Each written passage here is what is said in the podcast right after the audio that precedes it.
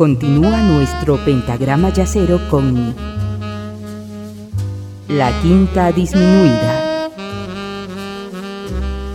Gracias por continuar en compañía de la quinta disminuida en este programa que estamos alrededor de la obra de Chick Corea, circunscrita en un periodo en el cual en el que el teclista y compositor voló a límites inimaginables de creatividad, expandiendo el universo de lo que comúnmente se conoce como jazz fusión. Este periodo, desde mi punto de vista, se concentra entre los años 1976 y 1980. Ojo, eso no quiere decir que posteriormente Corea haya disminuido su ímpetu, su ímpetu creativo, sino que es en este periodo en el que se da la mayor experimentación en su música y que sería una plataforma, un trampolín de lo que serían los años 80, 90, pero, reitero, es en este periodo en el que se da la introducción de una gran cantidad de ingredientes a su receta musical, teclados, voces, cuerdas, vientos, eh, vientos concebidos en arreglos absolutamente estructurados y sofisticados, todo ello sin perder ni un momento la vitalidad del jazz a través de la improvisación y un sentido exquisito del swing.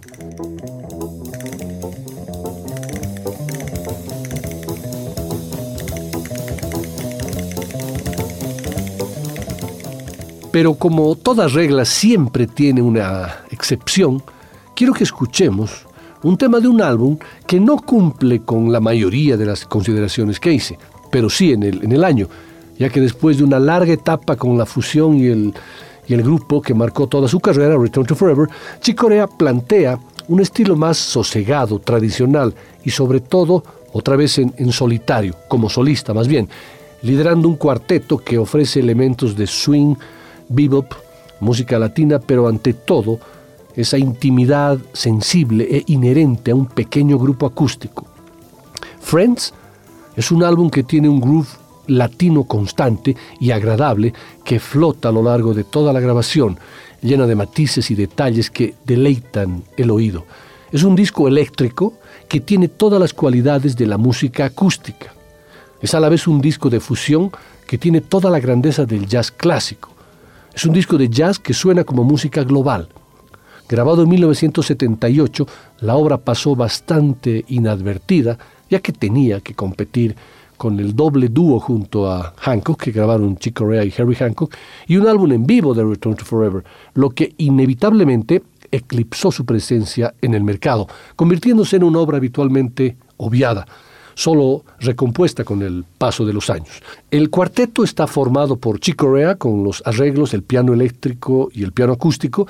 Joe Farrell toca de lujo el saxo soprano, tenor y la flauta, donde destaca con improvisaciones inverosímiles. Eddie Gómez está brillante con su contrabajo, con una interpretación muy rica y completa. Y en la batería, Steve Gadd, que aporta una energía creativa y constante durante toda la grabación. Escucharemos el tema que le da el título al álbum, Friends.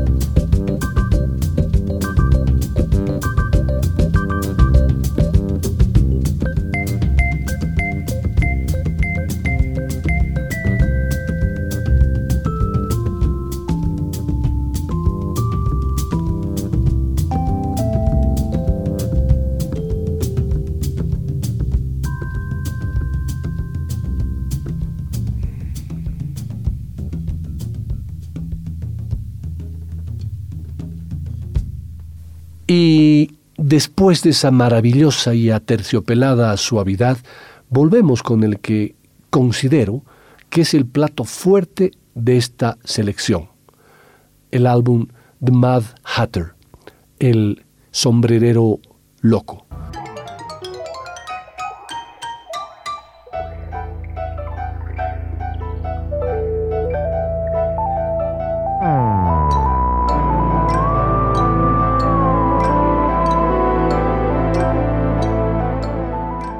Hubiésemos podido mirar dentro del cerebro de Chick Corea en 1978, hubiéramos visto neuronas en plena efervescencia, interaccionando constantemente entre sí en busca de nuevas ideas musicales. Su incontinencia creativa lo llevó a grabar maravillosos discos en este periodo que va del 1976 a 1978 e incluso 80. Debió ser una época tremendamente excitante para el pianista norteamericano, pues da la sensación de que necesitaba plasmar constantemente sobre una partitura sus crecientes y cada vez más variadas inquietudes. Ya no le bastaba el jazz rock, ni siquiera el jazz fusión, en su más amplia acepción, y quizá por eso dio por terminada la aventura de Return to Forever para seguir con su carrera como líder sin las lógicas limitaciones que impone un grupo de, éxito. Libremente inspirado por el cuento de Lewis Carroll, Las aventuras de Alicia en el País de las Maravillas, Chick Corea se disfrazó, esta vez de uno de los más populares personajes, el sombrerero loco, tal y como se puede apreciar en la tapa del disco, en el que se observa en la divertida carátula y se lo ve, se lo ve a él, que se siente muy cómodo con el traje, pues lo que escuchamos en The Mad Hatter es una deliciosa locura musical. De nuevo concibió una obra en la que el jazz y la estética orquestal conviven con una asombrosa naturalidad. Los invito a cerrar los ojos y por un momento imaginarse a Alicia, el conejo, el sombrerero loco y demás en este tema titulado Falling Alice.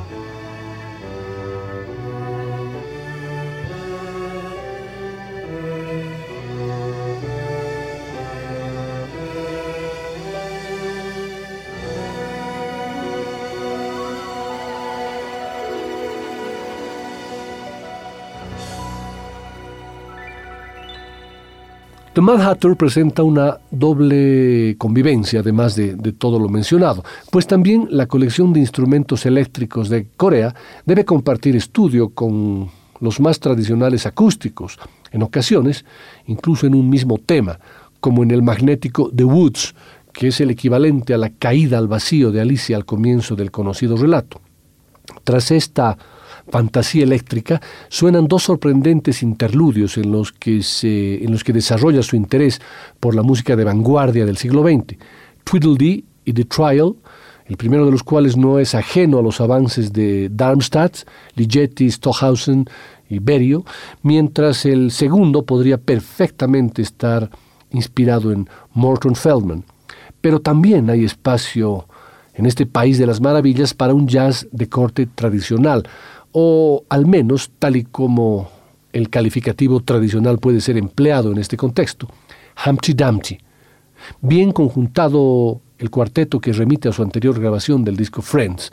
Tras un nuevo interludio, retoma la vertiente culta, pero a su particularísima manera, pues en Tweedledum escuchamos la voz de Gail Moran interpretando una línea melódica al estilo de, la, de las del álbum Music Magic.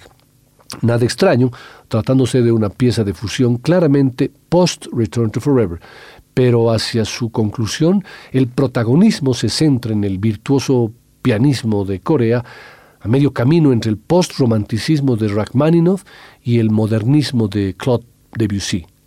El viaje culmina con un último delirio antes de despertar, The Rhapsody, otro imprevisto cambio de registro que retoma los hallazgos de My Spanish Heart difícil la elección de temas en este álbum, pero me decanté por Tweedledum para mantener la consistencia de mi propuesta férica y fantástica.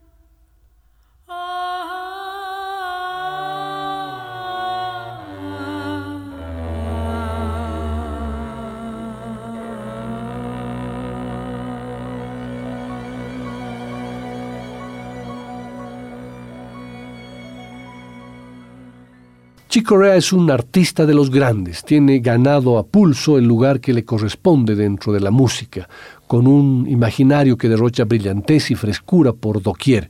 Solo la mente inquieta del artista es capaz de concebir tres álbumes en el mismo año, 1978, y de facturas tan distintas, The Mad Hatter, Secret Agent y Friends. Además, ese mismo 1978 se editaron dos álbumes más, el dueto a piano con Herbie Hancock y un disco en vivo de Return to Forever. Secret Agent es la grabación que supuso un nuevo cambio en la tendencia del, del autor, un parar para comenzar de nuevo. Si eres un iniciado en la música de Corea, te costará entender un cambio tan radical entre un disco y otro. Si por el contrario eres un fan de Corea, lo verás como una andadura más, una nueva vía, una nueva vuelta de tuerca del pianista de Massachusetts. En el álbum Secret Agents participan una gran cantidad de músicos que, eh, que son parte de la, de la, grabación. Son 13 casi, incluyendo a, a Chick Corea. Y además que se confirma y mantiene la introducción de las cuerdas en forma de violín, viola y cello, con lo que le da un aire más lírico a algunas de sus composiciones. Corea da un eh, gran protagonismo, eh, vestidos de una gran fuerza a los vientos, quienes además hacen más una función de coro que de solistas. Consigue asimismo una de las secciones rítmicas más flexibles y potentes con las que había contado hasta la fecha. En la elección de los temas se puede decir que, por separados, son todos grandes composiciones, pero en conjunto no forman un todo compacto. Es como si hubiesen estado compuestas en distintos momentos, con distintos estados de ánimo. Todas, por cierto, de Corea, excepto una versión libre de Bela Bartok. Corea no está interesado en este álbum en probar la misma cosa dos veces. Esto es Slinky.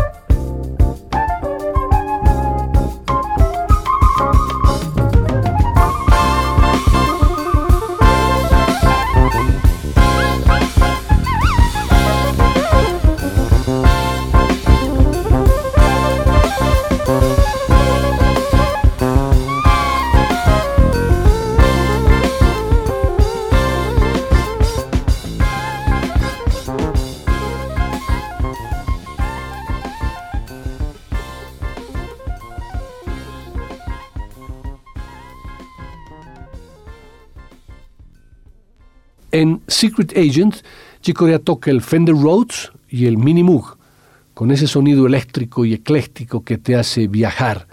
Allen Visuti toca la trompeta y el fliscorno, Bob Sotola también toca la trompeta, Ron Moss y Jim Pag tocan el trombón y el trombón bajo, Joe Farrell toca la flauta, saxo soprano y tenor, eh, Bunny Brunel toca el bajo sin trastes, el fretless, Tom Brechlin toca la batería, en la percusión está Ayrton Moreira, Charles Ternera y Carol eh, tocan el violín, la viola y hacen coros, Paula Hall Hatter toca el cello y Gail Moran y Al Giroux ponen su voz. Secret Agent es un disco que pasó por la carrera del autor sin pena ni gloria, eclipsado por las otras grabaciones de aquel prolífico 1978 y que con el transcurso de los años se ha ido haciendo un hueco importante en la discografía de Chicorea. De ese álbum comparto con ustedes el tema titulado Drifting.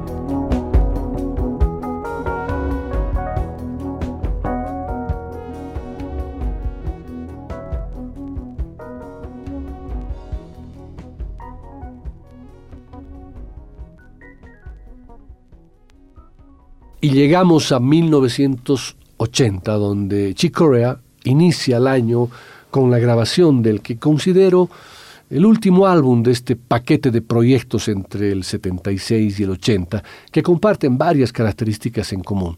El álbum, bautizado como Tap Step.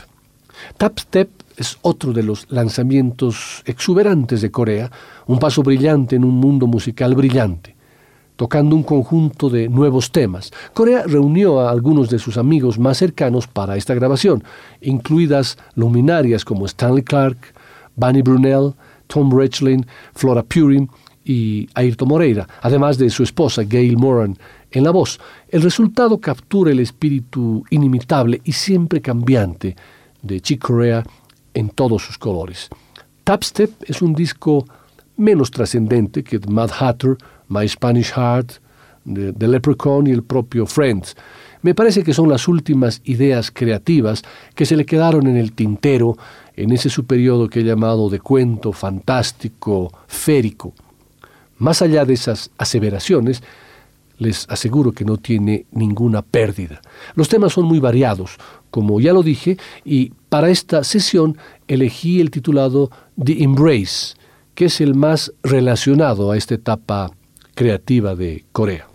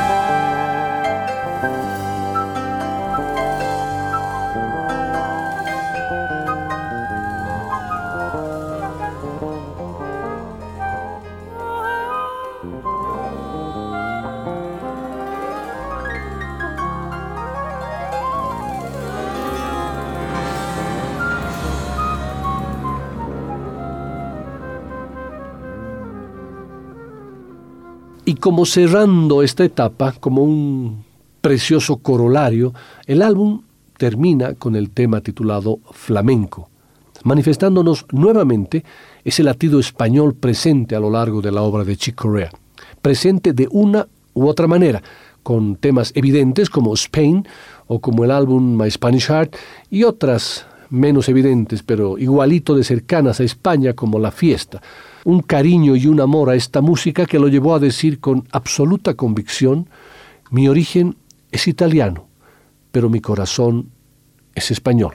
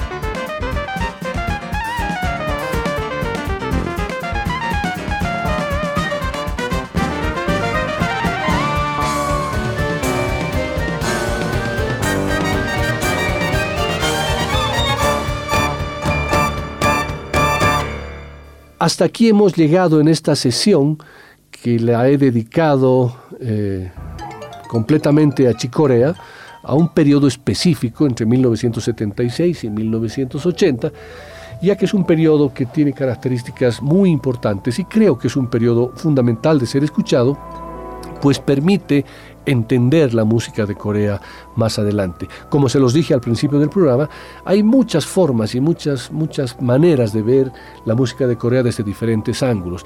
En un siguiente programa quiero presentarles el álbum completo, como les dije, el último álbum antídoto, pero también se podrían hacer programas con la música de Corea eléctrica, un programa solamente de música eléctrica, otro de música acústica, otra de duetos eh, otra de música clásica inclusive porque tiene obras clásicas completas. Eh, bueno, y hay miles de maneras de, enfocar y de ver la, la, obra de Chicorea. Lo que sí es cierto y que quede absolutamente claro que Chicorea es uno de los músicos fundamentales en la historia del jazz. Muchas gracias y hasta el próximo jueves.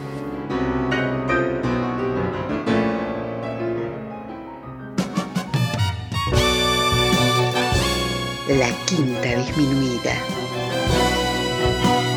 Una producción de Nicolás Peña.